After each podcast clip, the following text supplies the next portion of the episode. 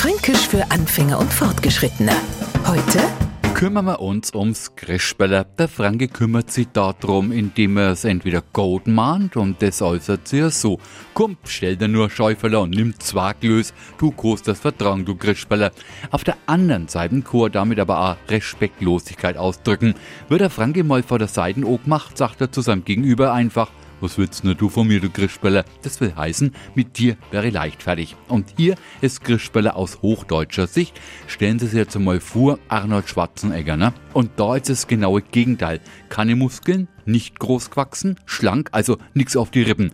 Das wäre es Grischbeller. Fränkisch für Anfänger und Fortgeschrittene. Morgen früh eine neue Folge. Und alle Folgen als Podcast auf podu.de.